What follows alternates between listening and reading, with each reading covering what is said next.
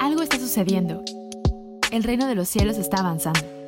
La cultura está siendo transformada y creemos que tú eres parte de este cambio. Esto es Catálisis. Hey, ¿cómo están? Bienvenidos a un episodio más de Catálisis. Y bueno, en esta ocasión este es el último episodio de la tercera temporada de Catálisis. Estamos muy emocionados de estar aquí el día de hoy. Y bueno, hoy estamos en este segmento que Sam y yo llamamos catalizadores. Y bueno, hoy tenemos algunos invitados, pero antes que nada, ¿cómo estás, mi querido Sam? Muy bien, este, ahora sí que llegando a esta meta del último episodio de la temporada, muy contento, la verdad. Este, a pesar de todos los, eh, los obstáculos que hemos tenido, a pesar de el internet y los cambios y absolutamente todo lo que ha pasado, este, creo que es una buena temporada y muy contento de, estar cerrando con broche de oro este último décimo este, episodio de esta temporada. Sí, este, de verdad que me ha gustado mucho esta temporada, creo que es muy práctica, ¿no? Las otras dos temporadas las habíamos hecho como más teóricas o de cosas que nosotros nos gustaba hablar, pero creo que esta temporada ha sido muy práctica en cuanto a comunicación y, y todos aspectos relacionales. Pero bueno, el día de hoy tenemos dos invitados súper especiales, este, que realmente son parte importante de la vida de Sam y de la mía y que estamos muy honrados de tenerlos el día de hoy. Bueno, está con nosotros eh, Agustín Enríquez, que sí tiene el mismo apellido que yo porque es mi papá, entonces em, él, es pastor, él dirige la iglesia de Pan de Vida em, eh, en Coatlán y bueno, y también en las filiales que tiene en los campus, y es una persona que lleva más de o casi 40 años en el ministerio y que ha, con su vida me ha dado el ejemplo de cómo es seguir a Dios y de qué es vivir una vida apasionada. Entonces, eh, gracias, Pa, por estar aquí. Bueno, y también es mi pastor. Entonces, no sé cómo tenga que decir el orden correcto, pero es pastor, papá, papá espiritual y muchas cosas. Y también de este lado, este, yo quiero presentar a el otro invitado que, que tenemos, que lo conozco desde que, híjoles, desde que, desde hace mucho tiempo. Este, eh, que es Rodolfo Peregrina, que es también pastor de la iglesia Vereda aquí en la Ciudad de México, este, que es, no solamente es mi pastor, es un muy buen amigo, es un, un gran líder, este, es pastor principal eh, después de una transición hace unos años este, eh, de, ser líder de alabanza, que lo sigue siendo, pero, pero en título, este, ahorita está de, de pastor principal, este, liderando un, un muy buen equipo, aunque yo sea parte de ese equipo, me atrevo a decirlo. Este, y pues nada, me, me inspira muchísimo con, con su visión para la iglesia local, con, con, su devoción a Dios, con el precio que ha pagado por muchísimos, muchísimos años, aunque tiene, aunque es muy joven, es muy joven, este, eh, en teoría y en espíritu también. Este, entonces, qué gusto tener por acá, Robert. No, hombre, gracias, gracias a ustedes, gracias Benjamín, gracias Sam, qué honor, Pastor Agustín, este, es un gusto estar con, con ustedes, gracias por la invitación. Un saludo, pa. Gracias Sam, gracias Benjamín, gracias Pastor, ay, su nombre otra vez. Rodolfo. Rodolfo, encantado, mucho gusto. El gusto es mío y aunque usted a lo mejor no se acuerda, tengo mucho tiempo de haber estado en su iglesia. En alguna ocasión me invitaron del, del grupo de jóvenes a dirigir alabanza, este, eh, allá con ustedes en Pan de Vida y, y tengo ya tiempo de, de bueno, de, de, conocerles a Pan de Vida. Qué honor. Gracias. Y bueno, pues este, vamos a darle, ¿qué te parece, mi Sam? Yo creo que eh, si mezclamos la sabiduría y la experiencia que tienen estos dos hombres, no nos da una vida, pero realmente creo que, como lo dice el título de este, de este episodio, de este segmento, son catalizadores realmente en el lugar en donde están. Creo que, o sea, esa posición de pastor o el llamado al pastor, eh, pues es una persona que impacta muchas vidas, ¿no? Y que es catalizador en muchas vidas de muchas formas. Eh, y, creo que de este episodio podremos sacar muchísimas eh, respuestas que a lo mejor tú te has estado preguntando y a lo mejor tú no eres pastor, pero también te va a ayudar a entender cómo piensa tu pastor o qué es lo que ha pasado tu pastor, porque algo que yo he visto es que pasan muchas cosas, pero no mucha gente lo sabe y solo ven simplemente como esa plataforma bonita los domingos, pero realmente está pasando muchas cosas detrás. Así que, ¿por qué no le damos mi? Sí, y bueno, queremos empezar un poquito. Me encanta porque eh, creo que somos una imagen muy clara de, este como puente multigeneracional. Este, y, creo que eh, es importante eso, ¿no? Es importante tener más conversaciones en donde múltiples generaciones estén, estén este, involucradas, ¿no? Y, creo que parte de la inercia ¿no? de la iglesia es justamente esto, ¿no? O sea, el, saber que a través de generaciones la inercia de lo que Dios está haciendo se sigue replicando. Entonces, es por eso un poco oír de ustedes también para que la generación, nuestra generación, inclusive la generación que viene después, este, pues ahora sí que no empecemos en cero, ¿no? Y eso creo que es, algo que me encanta el reino de Dios, ¿no?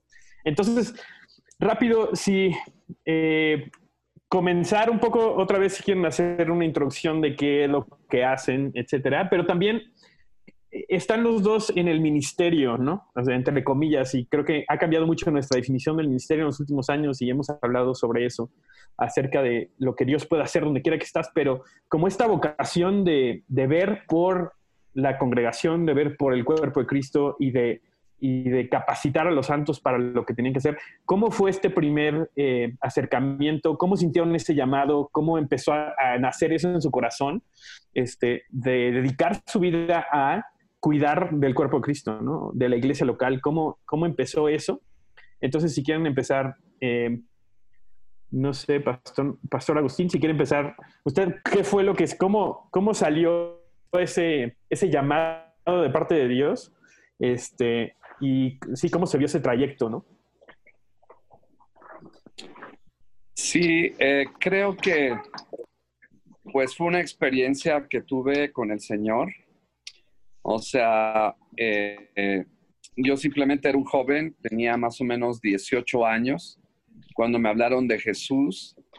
Y pues cuando me hablaron de Jesús, lo que sé que sé es que nací de nuevo y, bueno, empecé a asistir en aquel tiempo a la reunión donde yo asistía.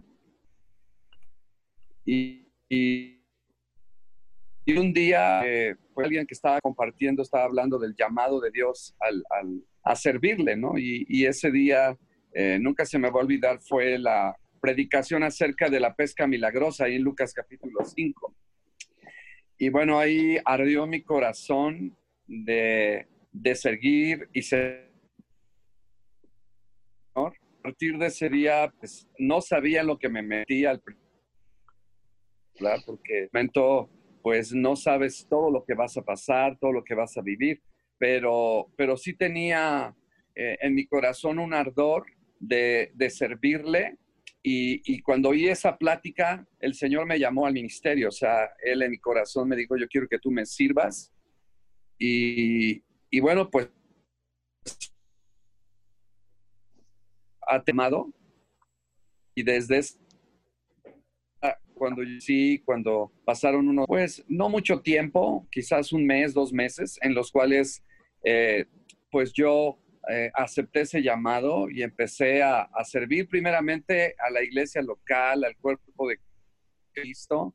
Me empecé a involucrar en servir y, y hacer todo lo que fuera para, para yo demostrar mi amor al Señor de que yo quería pues servirle. Y entonces a partir de ese día pues el Señor eh, eh, empezó a, a, incrementar esa pasión, ¿no? Y yo creo que eh, esa pasión que el Señor puso en mi corazón cuando yo nací de nuevo y luego acepté su llamado, fue, fue algo que, pues, que marcó mi vida, fue un parteaguas y a partir de, ese llamado, pues eh, eh, empecé a servir al Señor.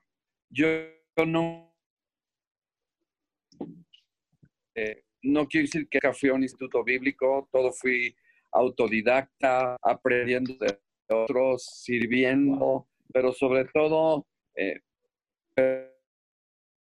una iglesia local. Fue donde empezó a, a usarme y empecé a, a, ganarme la confianza de otros líderes y bueno, fue cuando alguien creyó en mí y me impulsó y, y, seguí en el ministerio hasta este día, ¿no? Pero, pero sí fue, fue un encuentro que yo tuve con el Señor y que eso fue lo que marcó mi vida.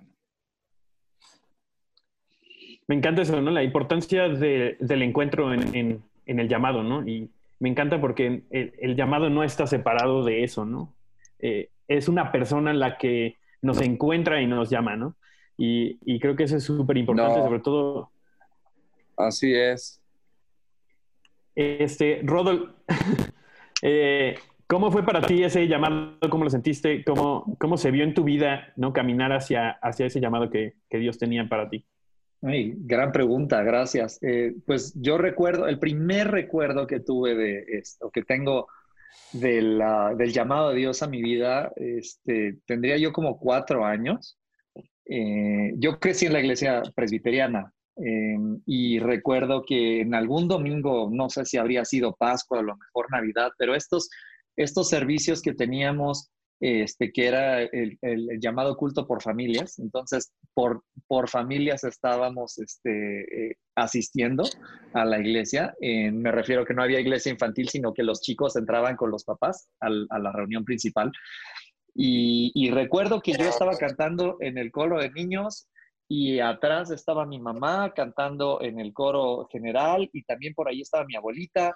Aquel día mi papá hizo la oración para abrir el servicio y un poquito observando mi ascendencia, este, como que tuve la primer revelación o, este llamado de decir, pues esto es lo que hacemos, esto es, e, en esta casa lo que hacemos es, es servir al Señor en su casa. Y este, de ahí, obviamente, eh, pasaron muchas, muchas cosas. Pues es el primer recuerdo que tengo. Por ahí a los 12, a los 13 años, tuve un, un encuentro personal muy bonito en un campamento este, de jóvenes con, con, el Señor, en donde el Señor tocó mi vida y una vez más como que siento esta, esta convicción de que esto es, lo que esto es lo que estoy yo llamado a hacer. Yo estoy llamado a, a, a servir al Señor eh, eh, con todo lo que haga por ahí otra vez, a los 19 o 20 años, a, eh, a la mitad de mi carrera, este, en, Ciudad Universitaria, de repente en un momento así como de, ¿qué, qué va a pasar? Este, ¿Qué sigue con esto? No sé si voy a poder con la carrera o esto, el otro. Eh, vuelvo a sentir este, este llamado del Señor y diciendo, ah, este es un tiempo de preparación y quiero que termines tu carrera y así fue lo que hice, pero pero tú me vas a servir, ¿no? Y a los 25 años recién casado recuerdo que también, este, volviéndonos a hacer muchísimas preguntas junto con mi esposa y decimos, hey, e, esto es lo que siempre sentimos, esto es lo que siempre soñamos, es, es, el momento de prepararnos para hacer esto, pero creo que ha sido como una, una cuestión recurrente en mi vida del Señor estar diciendo, recuerda, recuerda quién eres, recuerda tu propósito. Wow, yo creo que, yo no me acuerdo lo que hice ayer, pero creo que esos momentos, como dices, ¿no? De cuando tenías cuatro años, esos, esas memorias que se te quedan, que a lo mejor en ese momento no entendías, pero ahora que en este momento dices, ahí hizo algo Dios, pero yo no lo sabía, pero ya me estaba llamando, ¿no? Y, y, bueno, obviamente ustedes dos, pues ya llevan, como diríamos nosotros, ya llevan dándole rato, pero estaba pensando cuando estaba orando de esto y y, quiero que se imaginen, así como en las películas, porque eh, hay un efecto, ¿no? Que a veces pasa en las películas que, que te vas así como en tu mente, pero si tuvieran así enfrente a un Agustino, a un Rodolfo de 20 años, empezando felizmente en el ministerio o teniendo esa idea de, ah, sí, voy a conquistar el mundo y voy a ser parte de la iglesia y voy a hacer esto. Y ahorita donde están con todas sus experiencias, con todo lo que han vivido, ¿qué le dirían a, ese Rodolfo o ese Agustín de, hace 20, de hace 30 años? Rodolfo. Es una excelente pregunta. Yo creo que, eh, pues hace como tres o cuatro meses que cumplí 20 años, entonces este, no, no Ah, ¿cómo no? no, perdón por el chiste de papá. Eh, yo creo que le diría, por cada éxito que tengas vas a tener también fracasos por cada problema que resuelvas se van a presentar otros dos o tres. Por cada situación que sientas que es un buen día, habrá también un mal día. Eh, eh, creo que lo que estoy tratando de decir es, no esperar a llegar a la meta que tú crees que, este, eh, visualizas en donde ya es el sweet spot, el momento correcto. No, eh, em, el, proceso se disfruta igual que la meta. El, caminar este, tiene el mismo valor que el llegar. Eh, no podemos estar pensando en hacer ministerio como cuando llegue a, 100 o cuando llegue a 500 asistentes o 1000 o 5000 o, o las que sean, ¿no? O, o, cuando se resuelva el problema económico o cuando se resuelva este problema con este líder, entonces podremos estar en un momento en el cual podremos disfrutar. Yo le diría a ese niño, eh, disfruta lo que tienes hoy, o ese muchacho, ¿no? Este, disfruta lo que tienes hoy. Hay, un gran valor en el destino, pero también hay un gran valor en el camino. Yo creo que eh, eh, no te lo tomes tan en serio. El vaso no está ni medio lleno ni medio vacío. El vaso solamente tiene una oportunidad para que Dios se presente. Y este, no sé si hay cosas también que escuché y aún todavía no aprendo, pero no sé si esas también valen. Pero creo que esa es la cosa, ¿no? Siempre hay una oportunidad para que Dios se presente y tenemos el hoy y eso hay que disfrutarlo. No esperar a que lleguemos a cierto punto, porque cuando llegue, todo, todo lo que crece, crece en general. No, no puedo esperar que, que, mi cuerpo creció, pero mis brazos se quedaron chiquitos. Y, y, es igual con la iglesia, es igual con la vida. Eh, la, crece la iglesia y, y, ¿qué crees? Crecen también los problemas y crece el presupuesto, pero también crecen otras adversidades. Eh, disfrutemos lo que tenemos hoy. Yo creo que sería un buen consejo que darle a ese muchachón. Gracias, Rodolfo. Tupa. Pues eh, yo creo que, eh, que hoy entiendo muchas cosas que en, aquel tiempo no entendía. Que muchas veces como jóvenes, pues queremos todo rápido, todo fácil, que todo se solucione inmediatamente, pero realmente Dios nos está llevando y nos llevó y nos sigue llevando a un proceso en donde Dios nos está formando para ser mejores líderes y tener más el corazón de Dios. Y creo que algo que yo puedo decir es que disfrutar esos momentos eh, en los que cada uno estamos teniendo ahorita y los que tuvimos anteriormente, pues eh, disfrutarlos, ¿no? Yo los disfruté y para mí fueron fueron lecciones que tuve que aprender para llevarme a la madurez, para llevarme a, la perseverancia, porque eh, cuando uno es joven, uno piensa que, que cuando tienes algunos desafíos, luchas, retos, pues ya muchas veces en aquel tiempo pues me daban ganas de rendirme, pero gracias a Dios que seguí, como dice Rodolfo, aunque un día fuera muy padre y de repente gente venía al Señor y un milagro y emocionabas, pero de repente venía una prueba, la familia te empezaba a perseguir, en mi casa no les gustó que yo sirviera al Señor, entonces de repente pues eso me desanimaba y, y algo que decía es, estoy determinado a seguir adelante y no darme por vencido. Y cuando ya estaba a punto de, de rendirme, veía un avance, veía eh, una puerta, veía algo que el Señor estaba usando para decirme, oh, tú échale ganas. Y sobre todo, pues aquellos días donde, eh, por ejemplo, yo, pues yo conocí al Señor y luego me dediqué a predicar el Evangelio. O sea, yo terminé mi preparatoria y me, me metí a servir al Señor, a servir al cuerpo de Cristo, la iglesia, y empecé a predicar en la universidad, empecé a predicar ahí en los grupos con los jóvenes. Y, y, y no, para mí, en ese momento, yo sé que cada quien tiene su propia experiencia, su propio llamado, y, yo simplemente empecé a servir y, ya me mantuve en eso y eso es lo que he hecho por todos estos años. Pero ha sido, ha sido un, gozo, pues muy padre, ¿no?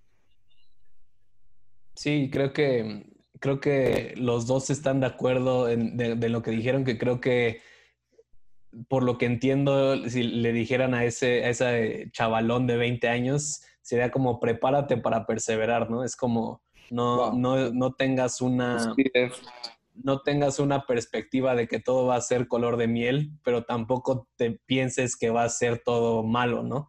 Y creo que ese es el balance, pero creo que los dos han perseverado por años y están en donde están, ¿no? Y creo que, creo que también no se ha acabado, o sea, no creo que, como dices tú, Rodolfo, no creo que ahorita ya hayan llegado a la meta, ¿no? Van a tener que seguir perseverando, yo creo que hasta el día que no estemos, ya no estemos aquí, pero creo que ya a su edad, jóvenes, más, un poco menos que nosotros, pero como que ya agarraron ese ritmo de la vida, ¿no? De a lo mejor decir como tengo que seguir perseverando y es difícil y, sigue siendo difícil, pero ya entendí el principio de que Dios siempre va a estar conmigo y no importa lo que pase y, y, creo que muchos jóvenes, como decías, ¿no? Cuando la vida se pone difícil eh, y Dios no se manifiesta como quisieran, prueban otras cosas. Pero creo que tarde o temprano, y más ustedes que son pastores, les ha tocado, ¿no? Gente que trató de buscar otra forma de hacer la vida, como de, esto con Dios no me funcionó, y llegan 10, 15 años después, pero ya con más eh, golpes, entre comillas, de la vida, diciendo como, no, Dios es la única solución. Entonces, creo que la perseverancia es importante y pues los dos son un ejemplo de ello. Sí, y me encanta eso porque creo que el perseverar nos mantiene también aprendiendo, ¿no? O sea, es imposible, o sea, nada más perseverar pegándote contra un muro, ¿no? Sin aprender qué es lo que Dios está tratando de decir en esta temporada. Y por ahí va mi, mi siguiente pregunta estamos en, una, en un momento muy interesante para, pues, para todos, ¿no? Pero creo que la iglesia se ha visto con unos retos que nunca se ha visto antes. Este, y, sé que eh, algo que hemos estado hablando en Vereda es como las prioridades, ¿no? Creo que nos ha ayudado a poner las prioridades en el lugar correcto cuando de repente no tenemos lo que, a lo que estamos acostumbrados o, o se ve de manera diferente eh, ¿Qué sienten que es algo que Dios les ha estado enseñando durante esta última temporada del, de cambios, de, de, lo digital, de, o sea, de hacer tantas cosas de manera diferente? ¿Qué es algo que sienten que Dios les ha, les ha estado hablando, les ha estado enseñando en esta última temporada? No sé si quiere empezar, Pastor Agustín. Ay, eh, ¿me puedes repetir la pregunta? No te oí. Claro que sí. ¿Qué es lo que Dios le está enseñando en esta última temporada de cuarentena, del COVID, de el Internet? Bueno, eh, yo creo que yo en esta temporada lo que he aprendido es eh, enfocarme más en el Señor, enfocarme más en su presencia y creo que cuando me enfoco más en Él y me enfoco más en su presencia, y me apasiono más de su presencia, todas las cosas, eh, las mismas luchas continúan y siguen, pero tengo otra perspectiva, ¿no? Y creo que esto que estamos viviendo, pues es un entrenamiento quizás para más cosas que vienen adelante. Pero yo lo que he podido aprender en este tiempo es una confianza radical, o sea, en donde o eres o no eres, o confías o no confías. O sea, y, digo, bueno, pues tengo que confiar y si tengo que tomar un riesgo, pues lo voy a tomar y si voy a morir, pues voy a morir, pero muero mejor confiando en el Señor que dudando, ¿no? Entonces, esta temporada a mí lo que me ha enseñado es eh, acercarme más al Señor y enfocarme en Él. Y cuando hago e, eso, y lo he estado haciendo, eh, tengo otra perspectiva y a pesar de cómo se ven las cosas en el futuro, tengo esperanza, ¿no? Que Dios va a usar todo esto que está pasando para glorificarse y para traer, pues, eh, salvación y avivamiento no solamente a México, sino, pues, a las naciones, ¿no? Y creo que este es un momento, no ha sido fácil, pero, pero sé que el Señor nos está estirando y nos está llevando al gimnasio espiritual, a hacer rutinas que no estábamos acostumbrados a hacer, pero nos ha causado dolor, pero también estamos viendo mayor crecimiento más rápidamente que en los años anteriores, porque ahora eh, eh, nuestra fe se está estirando, nuestra eh, perseverancia, nuestra paciencia y aún nuestra intimidad, pues el Señor nos está trayendo más hacia Él para dar más al mundo y más a la congregación. Rodolfo, ¿cómo se ha visto para ti esta temporada?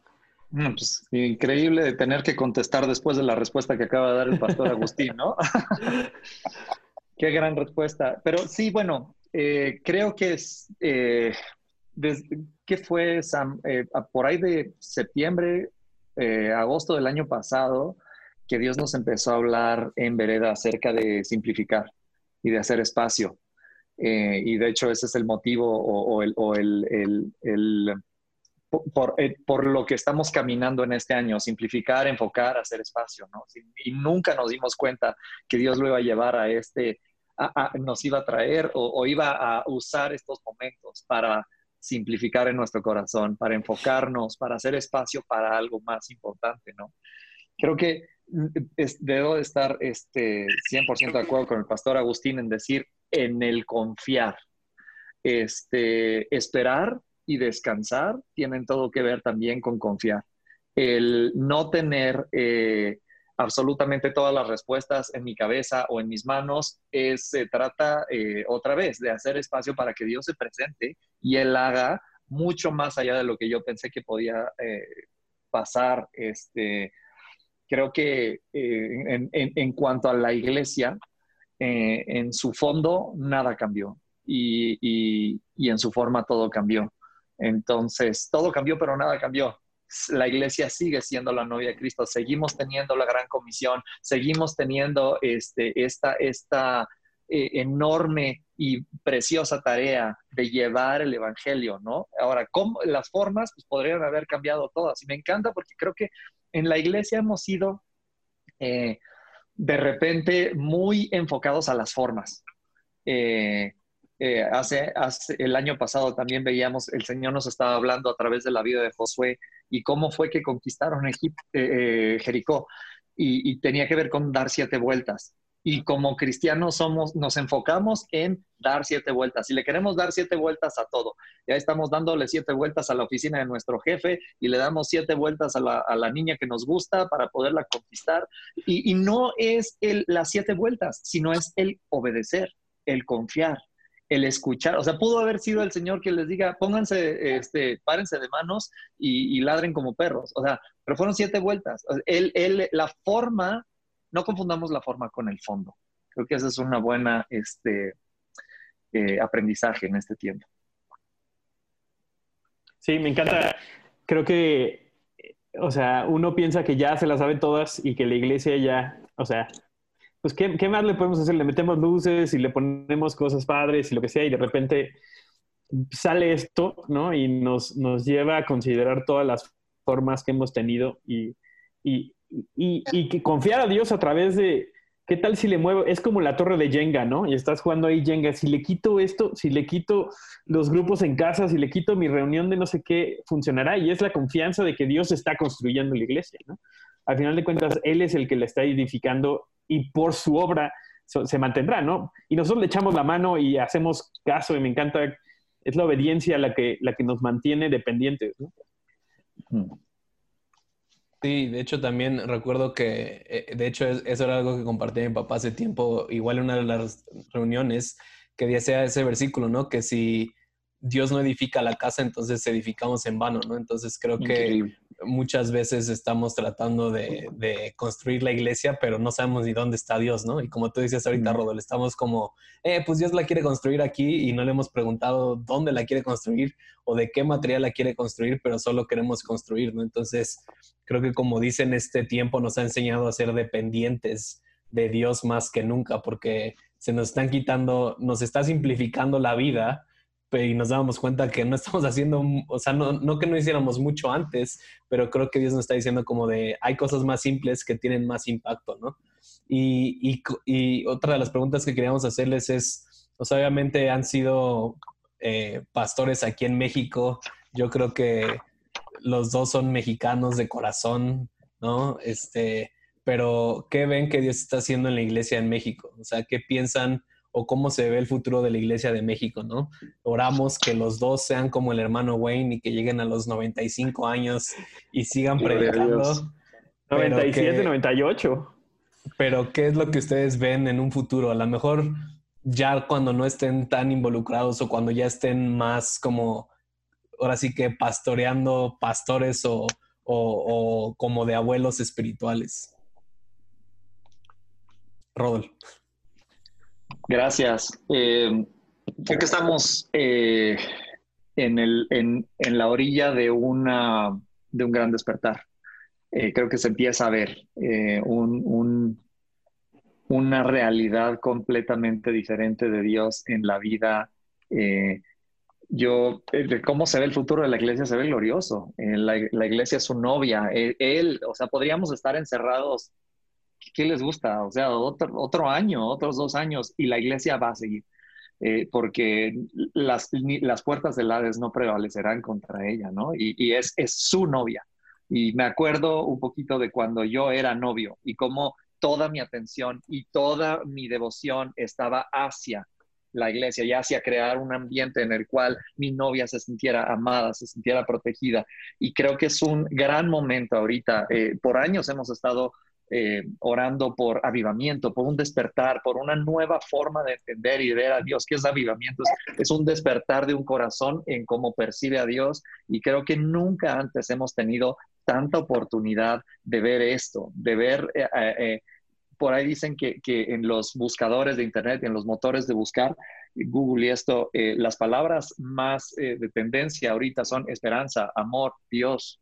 O sea, la gente tiene un hambre como nunca y creo que cuál es el futuro de la iglesia, pues un futuro glorioso, en, cuando nosotros nos estemos abiertos a escuchar, o sea, ¿cómo puedo ser colaborador de Dios? Él es el que construye la casa, por supuesto, pero ¿y cómo puedo yo disponerme disponible?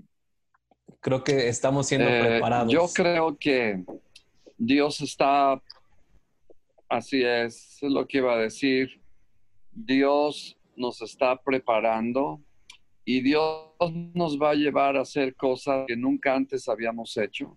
Y Dios, Él sabe lo que Él puede hacer a través de nosotros, que nosotros pensamos que no podemos, pero que el Señor confía en nosotros, en que sí podremos hacerlo, aun cuando nosotros pensemos que no lo podemos hacer.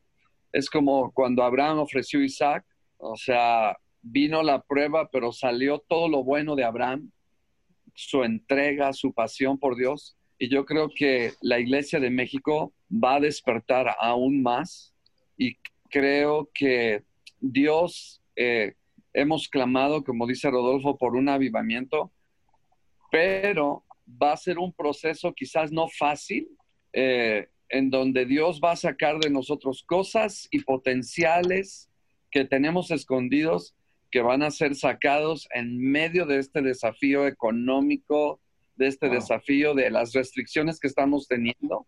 Y creo que Dios va a obrar de maneras que nunca antes habíamos visto. Porque todo esto, de alguna manera, pues también eh, ha querido tomar.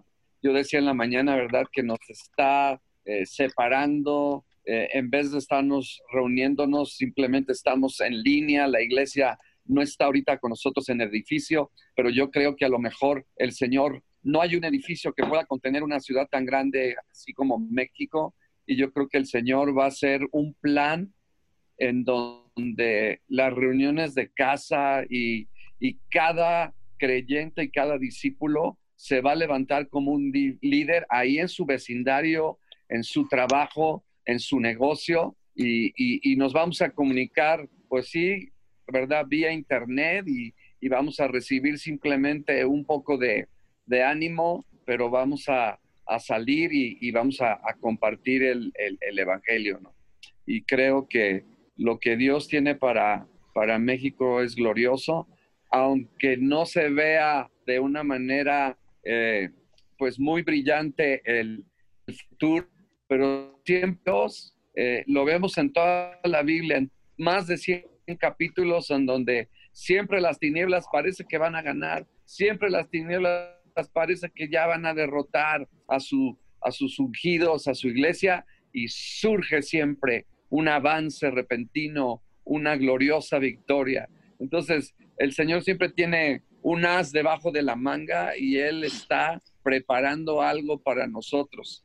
Y que aunque el enemigo esté de alguna manera pues hablando y diciendo, ¿verdad? Que no vamos a poder, que no se van a lograr pues cosas, porque todos teníamos planes, pero todo giraba quizás ahorita en nuestros edificios, en las reuniones presenciales, pero creo que el Señor está preparando algo que tiene ahí, cosiéndolo y que el Señor lo va a sacar a la luz y va a traer eh, pues ese avivamiento y, que estoy emocionado por lo que Dios va a hacer, porque el Señor va a levantar no eh, individuos, sino personas, no un misterio, sino discípulos que van a encontrar esa pasión y ese mover del espíritu para pues ganar a otras personas para, para él, ¿no? Wow.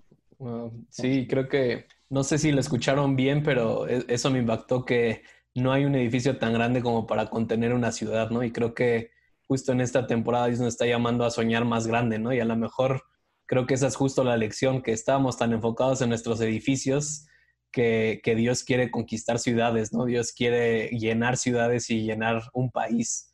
Y creo que para conquistar o para conquistar en el sentido con avivamiento un país se necesita más que una iglesia, ¿no? Se necesita más que un edificio y creo que es lo que decían como personas que estén dispuestas a hacer la voluntad de Dios, ¿no? Y, y también eh, lo comentaron, ¿no? Que hay un potencial increíble en la iglesia mexicana y creo que no solo en la iglesia, ¿no? Sino, y, sino en el mexicano, ¿no? A mí, me choca que siempre decimos como de si México se pusiera las pilas, pudiera ser una potencia mundial y por 400 años nos han explotado y no sé qué tanto y seguimos siendo los países. O sea, creo que creo que literalmente eso es lo que ellos está haciendo, como que ya nos está diciendo como México es hora de que se levanten a, su potencial verdadero, ¿no? A quiénes son realmente y dejar esa mentalidad atrás. Y creo que viene con lo que decían, con un cambio de enfoque, con enfocarnos realmente en Dios eh, personalmente y no tanto como iglesia, que no sea nuestra prioridad esa, ¿no? Y qué increíble que cuando el, el, elemento que nos contenía, en un buen sentido, de repente desaparece, la iglesia crece, ¿no? Es como un vaso de agua, ¿no? Que está contenido, pero, pero cuando le quitas ese contenedor, ¡ah! se hace grande y creo que estamos eh, eh, a punto de ver todavía mucho más.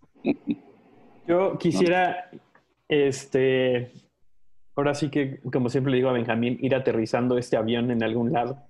Este, pero me encanta, me encanta pensar en como empezamos hablando, ¿no? no solamente en el hoy, ¿no? Y creo que si analizáramos nuestras vidas y, vemos dónde empezamos y dónde estamos ahorita, a veces es difícil de creer todo lo que Dios ha hecho en nuestras vidas ya, ¿no? Este, y creo que es constantemente lo que Dios está haciendo, ¿no? Eh, cuando, cuando lo escuchamos, cuando somos dependientes de Él y, eh, y esta, esta, les mandamos una lista de preguntas más o menos para prepararlos, pero esto salió así de, de improviso. ¿Cómo se imaginan ustedes, cómo sueñan, cómo se sueñan a los 80? ¿Qué es lo que quieren ver? ¿Qué, tipo de personas, de líderes quieren ser a los 80 años, a los 90 años, como decíamos, como el hermano Wayne? ¿Qué son las cosas con las que sueña su corazón en la iglesia, pero también como, como líderes con el legado que quieren dejar? Este, me encantaría oír su, su corazón acerca de eso, porque creo que me veo hoy y digo, quiero, quiero soñar con mi, con mi futuro, quiero soñar con las generaciones, pero quiero empezar hoy. Y, me encantaría oír cuáles son los sueños que tienen en su corazón para, para dentro de 30, 40 años, ¿no? No sé quién quiera, quién quiere empezar. A ver, Rodolfo. Gracias, pastor. Pues como buen siete del enneagrama que soy, soy un celebrador. Eh, me encanta eso, me encanta celebrar, me encanta ver el, potencial, me encanta escuchar eh, los sueños de, los jóvenes. Y, que quisiera pues hacer todo lo que está en mis manos para, para ver que los sueños de Dios se cumplen en la vida de las personas, eh, hacer todo lo que yo pueda hacer para impulsar, para em, impartir, para, para eh, traer lo, que sea que esté en mis manos e impulsar a la gente a que logre eh, lo que Dios ha puesto en su corazón, en su vida. que quisiera? que quisiera ver este, a, muchas personas parados en, lo que Dios hizo en mi vida, parados en, lo que eh, de alguna forma se, pudo hacer? para que ellos y que, y que mi, techo se vuelva a su piso. Quisiera ver una pirámide y que se haga un edificio tan alto eh, claramente no porque lo que yo pude hacer, sino lo que Dios está haciendo a través de todos nosotros, pero que si de algo sirvió que fuera como un cimiento para que siga el Señor construyendo hacia arriba. Este, y siempre seré un, gran celebrador y admirador de, los sueños de los demás, ¿no? Y sobre todo cuando tiene que ver con, con establecer el reino en esta tierra. Bueno, yo creo que pues es básicamente lo mismo que dice Rodolfo eh, creo que una de las cosas que yo puedo decir a la generación joven es que sean hijos para con los padres. Yo estaba hablando espiritualmente, porque si no hay esa conexión, si no hay esa eh, sujeción, esa conexión, y sujeción no quiero que se malentienda de control, de abuso de autoridad, no, pero sí es una conexión, porque si no hay esa conexión, no van a poder eh, elevarse al potencial que Pablo, ¿verdad? Tuvo a ese Timoteo y a otros varios líderes entrenándolos, pero fueron.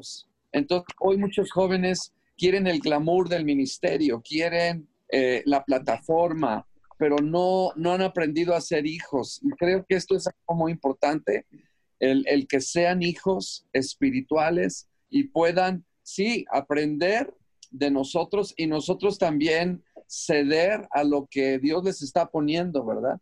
En, sus corazones, los sueños que tienen, como otros sembraron en mí y creyeron en mí y depositaron en mí, de la misma manera yo poder sembrar en otros, ¿no? Y, y, de otros que tengan esa actitud de hijos que, que puedan permanecer en una iglesia, porque hay muchos que, ¿verdad? De alguna manera el Señor los usa un poquito y ya quieren hacer algo, no digo que no puedan hacer algo propio, pero sí no esperaron el proceso, el tiempo suficiente para que eh, Dios les, les dé algo más grande para su futuro, porque creo que eso es importante. O sea, Pablo dejó a un Timoteo en una de las iglesias más grandes que fue Éfeso, y creo que por ese corazón y esa conexión que había entre uno al otro. Entonces, creo que los jóvenes, para mí, eh, creo que sería eso de, eh, así como lo hizo Samuel,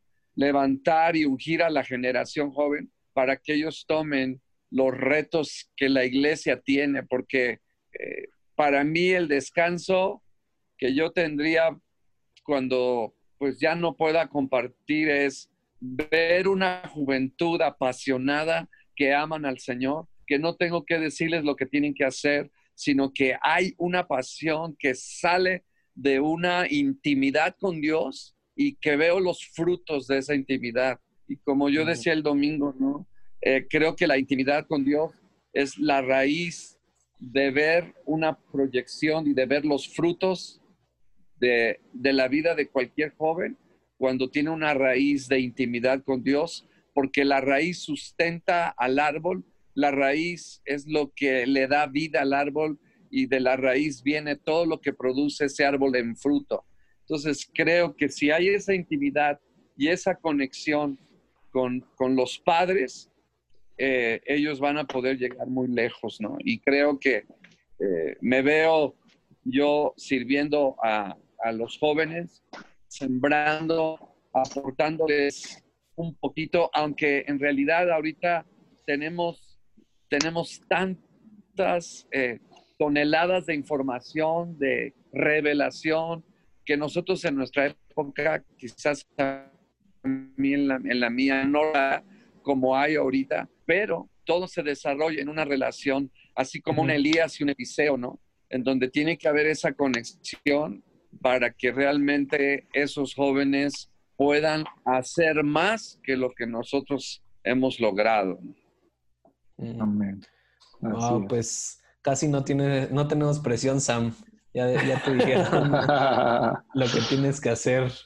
No, sí, pero creo que, creo que eso es increíble, ¿no? Y aún en el corazón de los dos por, por los jóvenes y por ver a otros levantarse. Y creo que, creo que precisamente es eso, ¿no? Lo que hace que seamos mejores que, que, ustedes y que nuestros hijos o los que vengan después de nosotros sean mejores que nosotros, creo que es esa conexión, ¿no? Porque como, como decía ahorita mi papá, muchos quieren empezar el puente desde cero porque no les gustó cómo estaba quedando y, es lo mismo, empiezan desde cero y creo que Dios trabaja con esa conexión y hace, hace maravillas, ¿no? Y, quiero, queremos terminar con esta pregunta y luego pasar a, lo último, pero eh, ¿cómo, ¿cómo, definirían ustedes el precio? Porque, o sea, creo que esa palabra precio a veces suena malo, ¿no? Pero creo que el precio es simplemente algo que, o yo lo diría como, ¿qué es lo que han tenido que entregar en su ministerio para recibir lo que Dios tiene para ustedes? Porque creo que, creo que ningún hombre de Dios o, ninguna persona que quiere caminar con Dios está exento de entregar algo que a veces le importa. ¿No? Y, y, no es que muchas veces Dios te lo quite, pero nada más quiere, como decía ahorita mi papá, como Abraham, ¿no? Como quiero ver dónde está tu corazón. Entonces, a ustedes, a, través de su vida, ¿qué ha sido a lo mejor lo, lo, que más costado, más trabajo les ha costado entregar o que Dios a lo mejor no se los ha quitado, pero les ha dicho, a ver, quiero ver qué hay ahí, como ese precio del ministerio? Rodolfo. Eh, es una gran pregunta. Este, hoy en la, en la mañana en nuestra reunión de staff estábamos hablando acerca de las interrupciones divinas eh, y, en la Biblia cómo hay tantas historias de vidas interrumpidas. Eh, pero creo que una vida interrumpida por Dios es una vida privilegiada. Eh, creo que, ¿cuál es el precio y cuál es la entrega? Pues la entrega es todo y lo podríamos ver de esta forma de, no, es que tengo que dejar absolutamente todo. Pues, ok, sí, lo puedes ver así. O puedes también verlo de la siguiente forma. El Señor te dice, ven, aquí estoy. Me encanta que cuando eh, eh, dice, vengan a mí, o sea, cuando están ustedes conectados a mí, entonces yo estoy con ustedes, ¿no? Me buscan y entonces me encuentran. ¿Cuál es, cuál es el precio de, eh, o, cuál es el, el, regalo de, ir con Dios? Dios mismo. La pregunta es, ¿eso mm. es suficiente o necesitas algo más? Este, no, necesito, este, pues además, el buen salario o el carro o el esto o la seguridad de mi familia o mi salud o eh, el precio es Dios. Y, y, eso es todo lo que necesitamos, ¿no? El Señor es mi pastor, tengo todo lo que necesito. Eh, podríamos enfocarnos en precio o podríamos enfocarnos en regalo. Y, eh, y, la respuesta es, en los dos casos, todo. ¿Qué dejé? Todo. ¿Qué obtengo? Todo. Eh, yo creo que el precio es algo que se va pagando en el día a día, porque en el día a día vamos teniendo desafíos y yo creo que eh, para mí el precio es no rendirse, a pesar de los desafíos, no darse por vencido. Y me gusta, me gusta mucho la frase que Pablo eh, eh, dijo ahí en Hechos 20, 24, ¿no? Siempre me anima esta palabra de Pablo, donde él dijo, pero de ninguna cosa hago caso, ni estimo preciosa mi vida para mí mismo, con tal que acabe mi carrera con gozo. Subrayo así porque lo tengo subrayado, terminar nuestra carrera con gozo y el ministerio que recibimos del Señor Jesús para dar testimonio del Evangelio, de la gracia de Dios. En otras palabras, el precio es no hacerle caso a ningún desafío, seguir adelante, porque más adelante tenemos la gran satisfacción de que un día oiremos las palabras del Señor diciéndonos, mi buen siervo fiel, entra en el gozo de tu Señor. Entonces, yo creo que el precio que hemos pagado ha sido no rendirnos a cada prueba y lo seguimos haciendo. No sabemos qué nos espera en el futuro, pero yo espero que la demanda que se me diga que pague la pueda pagar, porque no puedo decir que ya lo di todo, no puedo decir que ya pagué todo el precio, porque, porque todavía no me he enfrentado a pruebas que no me he enfrentado. O sea, hay pruebas que todavía están por delante y que solamente voy a saber que las voy a pasar hasta que pague el precio para seguir adelante. Pero me anima esto, ¿no? Que de ninguna cosa voy a hacer caso con tal de que pues acabemos nuestra carrera en el Señor, ¿no? Pues eh, aterrizando y, primero que nada dándole las gracias por este tiempo, por, por su generosidad en su vida en general, porque, porque aunque Pastor Agustín, aunque no, no hemos convivido tanto, he, convivido con el fruto de su vida, que es, que es Benjamín, y la verdad es que eh, es increíble lo que las generaciones conectadas pueden hacer, ¿no? Y, queremos tomar nada más un tiempo para, para honrarlos por todo lo que han invertido en nosotros y en otras generaciones eh, a mano abierta eh, en sus iglesias, pero también en, yo creo que en todas las áreas de su vida, toda la gente que se acerca a ustedes sale bendecida por cómo han decidido vivir de manera generosa y de manera buscando empoderar a la siguiente generación, que creo que tanto nos había costado en México, ¿no? Y creo que son los dos grandes ejemplos de, pacificadores, de gente que está viendo por el reino primeramente, este, y, decir que Catálisis y este podcast eh, existe gracias a ustedes y gracias a su inversión. Y si nos están escuchando y han recibido algo de este podcast, se lo deben también en parte a estos dos. Entonces, muchísimas gracias por su tiempo y nada más los queríamos, los queríamos honrar este, y qué gusto poder escuchar sabiduría pura y también eh, poder aprender del camino eh, pues caminado por ustedes y por el precio que han pagado también.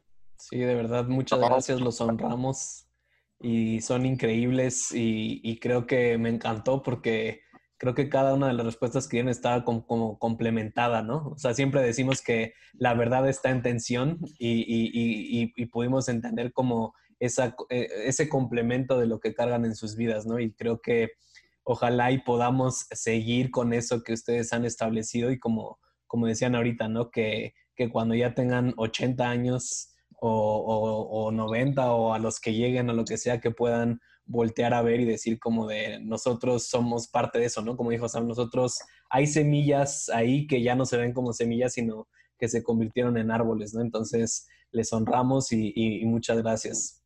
Y nada, gracias a ustedes. Un pensamiento final que nos quieran dejar. Adelante, pastor. No, pues muchas gracias, yo los bendigo. La verdad, este, me dan esperanza que amen a Dios.